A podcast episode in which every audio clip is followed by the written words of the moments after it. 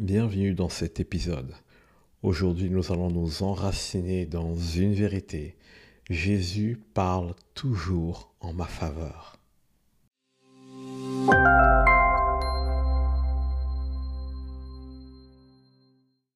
Alors j'ai vraiment eu envie de faire cet épisode pour m'adresser à un certain type de personnes, ou peut-être à nous tous, qui d'une certaine manière dans notre vie luttons parfois avec le sentiment de peur, le sentiment d'anxiété, de condamnation, d'accusation, de rejet, lorsqu'on parle de Dieu, et lorsqu'on essaie d'imaginer le regard de Dieu dans notre vie. Parfois, nous nous regardons euh, selon les standards de ce monde ou selon nos faiblesses, nous nous regardons au travers de nos faiblesses et non pas au travers de ce que Dieu dit de nous. Et avec le temps, ça ne s'arrange pas, surtout lorsqu'on essaie de faire des efforts pour être meilleur et qu'on a l'impression que les choses ne s'améliorent pas. Encore pire, parfois on est juste terrifié par le fait de ne jamais arriver à être bien, à être excellent, à être suffisant, qu'au final, on n'arrive même pas à commencer quoi que ce soit. Et j'ai vraiment envie d'apporter cette lueur d'espoir, en fait, à certaines personnes ici qui m'écoutent. Et j'ai envie de vous dire ceci. Jésus parle toujours en votre faveur. Allons dans Romains 8 et regardons ce qui est dit à partir du verset 32. Qui accusera les élus de Dieu?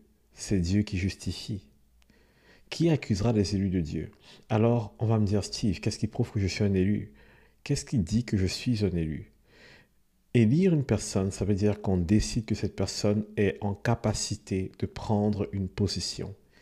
Et qui a décidé que tu es en capacité d'être appelé fils et fille de Dieu? C'est Dieu lui-même. C'est Dieu lui-même qui t'a élu. Et à ce que je sais, Dieu sait ce qu'il fait. il ne s'est pas trompé en te choisissant. Donc lorsque Dieu t'a élu, il savait exactement ce qu'il était en train de faire. Et je sais que c'est quelque chose qu'il faut dire et répéter encore et encore.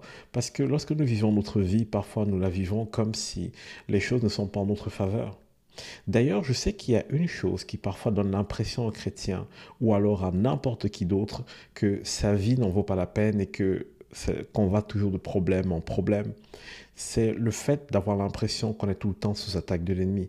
Déjà, ce n'est pas toujours le cas. Parfois, nos mauvaises décisions nous conduisent dans des situations délicates et il faut qu'on grandisse en maturité. Mais effectivement, nous sommes sous attaque souvent de l'ennemi. Et j'ai envie de vous expliquer pourquoi nous sommes souvent sous attaque. Ce n'est pas parce que Dieu le désire, ce n'est pas parce que Dieu veut s'en servir pour nous enseigner telle ou telle chose, c'est absolument faux.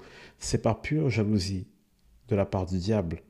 Permettez-moi de vous présenter les choses ainsi. Dieu a conçu toutes choses et le diable a toujours convoité sa place. Et il a essayé d'avoir sa place mais n'y est jamais arrivé. Le diable a toujours voulu être dans cette position où toutes choses lui sont soumises. Or, imaginez qu'après l'avoir chassé, Dieu crée l'homme et il donne à l'homme cette place que le diable a toujours convoitée. Alors le diable en veut à Dieu. Et qu'est-ce qu'il essaie de faire à votre avis? Lorsqu'on en veut à quelqu'un, qu'est-ce qu'on essaie de faire De lui faire mal. Et il sait très bien, le diable sait très bien que Dieu tient tellement à toi. Et en fait, lorsqu'il s'attaque à toi, c'est parce qu'il veut faire mal au Père. Mais gloire soit rendue à Jésus-Christ qui nous a donné les armes pour nous positionner et riposter.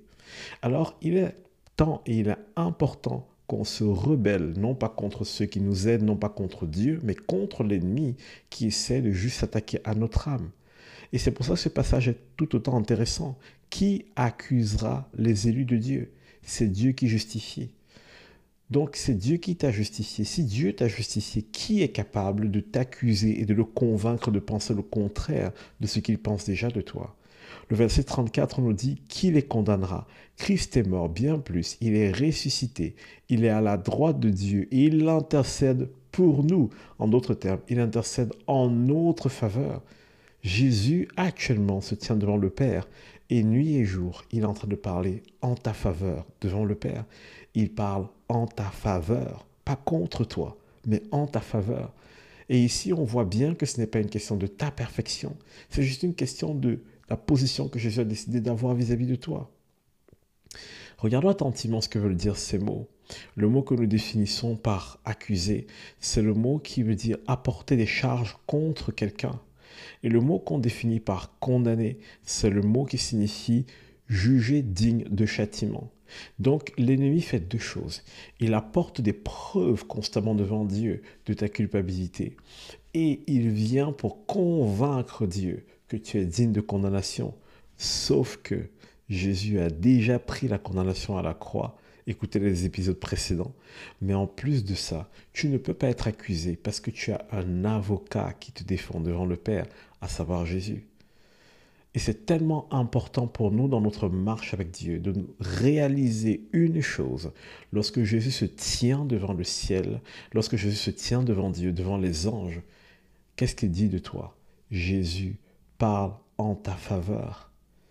Qui nous séparera de l'amour de Christ Sera sa tribulation ou l'angoisse ou la persécution ou la faim ou la nudité ou le péril ou l'épée En d'autres termes, quelles sont ces choses terrestres qui peuvent nous séparer de l'amour de Dieu?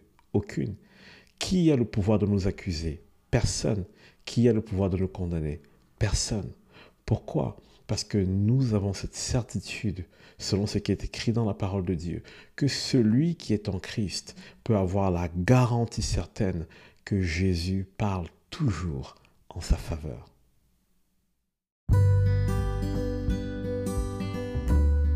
Vous avez certainement autour de vous une personne qui a besoin d'être encouragée ou relevée. Alors n'hésitez pas à partager cet épisode et retrouvez-nous sur toutes les plateformes de podcast, Apple Podcast, Google Podcast, Spotify par exemple, ou encore sur YouTube si vous voulez voir l'épisode en vidéo. Et vous-même, ne vous privez pas de la grâce de Dieu. Enracinez-vous dans son amour.